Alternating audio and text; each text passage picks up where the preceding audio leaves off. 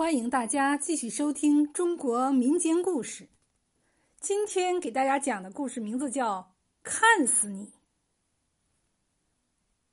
明朝末年，皇帝昏庸无道，李自成揭竿而起，很快打进了北京城。谁知吴三桂又引清兵入关，整个北方陷入了无尽的战乱中。当时。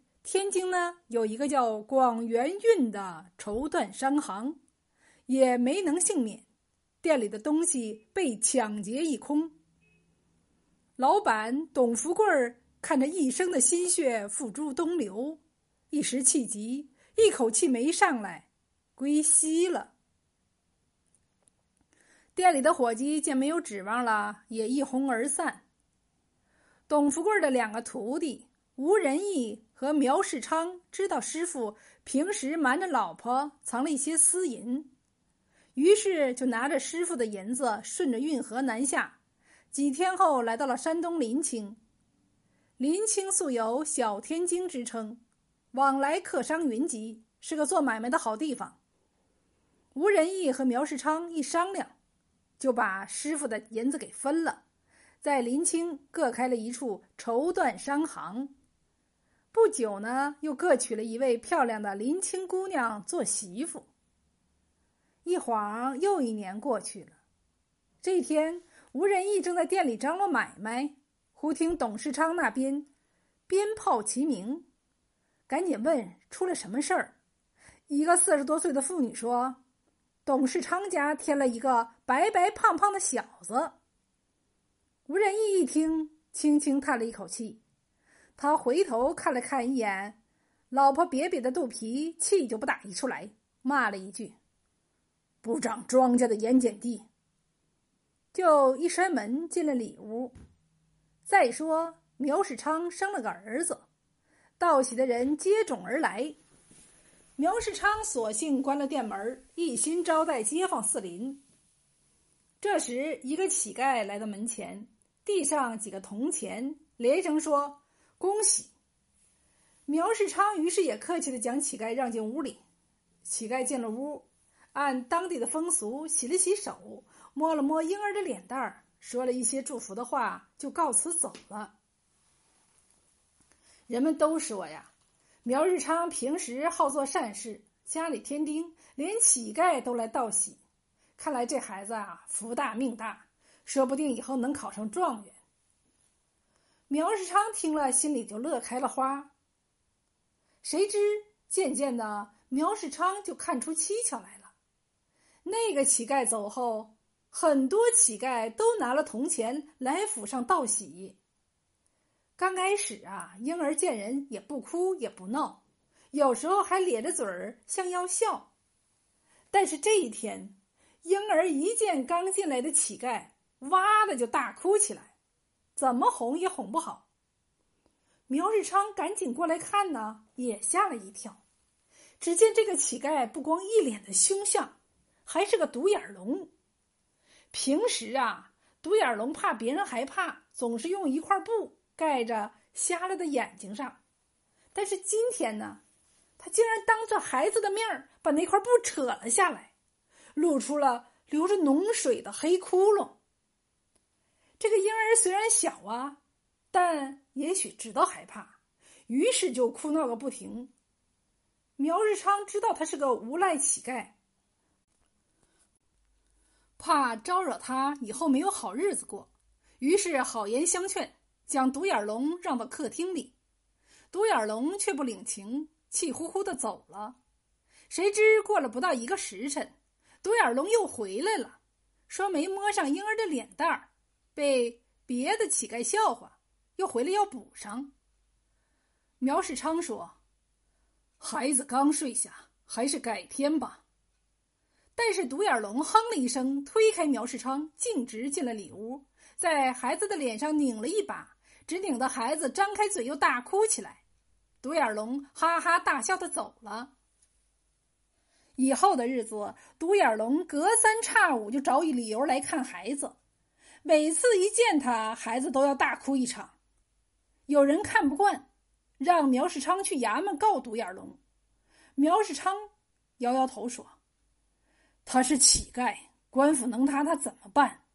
再说人家是来看孩子的，我们告他什么呀？”人们一听也是，就摇摇头，不再说什么。正在苗世昌不知所措的时候，独眼龙也不知道从哪儿弄了一群脸上有伤疤的乞丐，像排号似的来看孩子。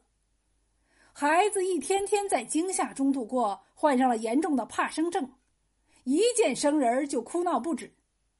独眼龙说：“不要紧，看得多了就好了。”没办法，苗世昌只得在后院挖了个地窖，将妻子和孩子藏起来。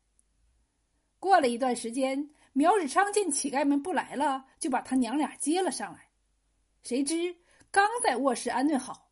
独眼龙就拿了两串羊肉串进来了，说给孩子吃。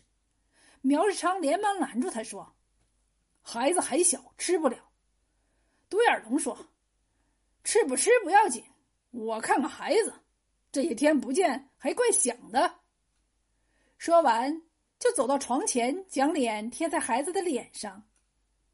孩子刚吃完奶，正想入睡，忽然闻到一股馊味儿，一睁眼。看见了独眼龙，立即就大哭起来，边哭边往母亲的怀里钻。苗世昌气得浑身发抖，指着独眼龙说：“我哪里得罪你了？这般害我！好，我这就到衙门告你。”独眼龙晃了晃他那张丑脸，说：“你去告啊！我还没听说哪个衙门把来看孩子的抓起来。再说。”我巴不得被抓呢，又有吃又住，比当乞丐强多了。苗世昌一听泄了气，只好又把孩子藏在地窖里。这一藏啊，就是三年。三年以后，独眼龙因为和别的乞丐打架，被人打死了。苗世昌这才敢让妻子和孩子从地窖里出来，但出来后，苗日昌还没来得及高兴，就又陷入了痛苦的泥潭。这孩子好像得了什么怪病，不仅不能见光，还不敢见生人，整天躲在屋子的角落里，面无表情。没人来时，他就在那儿坐着；一来人，他就又哭又闹。很快，街上四邻都知道这孩子变傻了。苗日昌禁不住老泪纵横，他知道这都是那帮乞丐害的。这天，苗世昌正坐在家里发愣，一个乞丐探头探脑的走了进来。苗世昌一看乞丐就来气，抬手让乞丐滚出去。乞丐看看后面没人，才说：“苗老板，我告诉你一个秘密。我知道独眼龙是被谁指使的。原来吴仁义见苗世昌生了个大胖小子，又妒又恨。”他就想杀死这个孩子，但是杀人要偿命的。于是吴仁义就昼夜苦思冥想。有一天，他在读史书时看到一个故事，说晋朝有个美男子叫魏建，因为长得英俊，到哪儿都被人围着看，致使他因此忧郁而死。吴仁义一想，这是个好办法。自盘古开天以来。还没听说看死人要偿命的，于是吴仁义就找到独眼龙，如此这般嘱咐了一番，并许诺事成后给独眼龙买三亩良田。独眼龙本来就是市井无赖出身，一听有好事儿，岂有不干之理？于是就出现了乞丐给孩子道喜的闹剧。但吴仁义也是一个无赖。事后不仅没有给独眼龙买地，还暗地买通几个外地乞丐，在一天夜里将独眼龙乱棍打死。事发当夜，恰好被一个乞丐看到。那个乞丐也曾随着独眼龙多次去苗世强家捣乱，但他毕竟只是为了吃顿饱饭，见孩子被吓傻了，良心上觉得过不去，思慎再三。终于鼓足勇气，将事实真相告诉了苗世昌。苗世昌听后如五雷轰顶，他怎么也没想到，原来亲如兄弟的吴仁义，怎么会办出如此丧尽天良的事儿呢？盛怒之下，苗世昌找找到了吴仁义，质问他为什么这么做。吴仁义知道事情败露了，反倒一点道歉的意思都没有了，还说没看死你儿子是你的造化，把苗世昌气得当场昏厥过去。这件丑事儿一传十，十传百，很快全城的人都知道了吴仁义办的缺德事儿。一些好事的妇女就结伴来到吴仁义的绸缎行，不是来买东西，而是看看吴仁义到底长什么样，是不是恶鬼投胎。这一下，吴仁义的老婆受不了了，收拾衣服回了娘家，发誓饿死也不再进吴仁义家的门。这还不算。以前给吴仁义供货的外地客商，一听说这事儿，也纷纷和吴仁义断绝了关系。时间不长，吴仁义的绸缎行就关了门儿。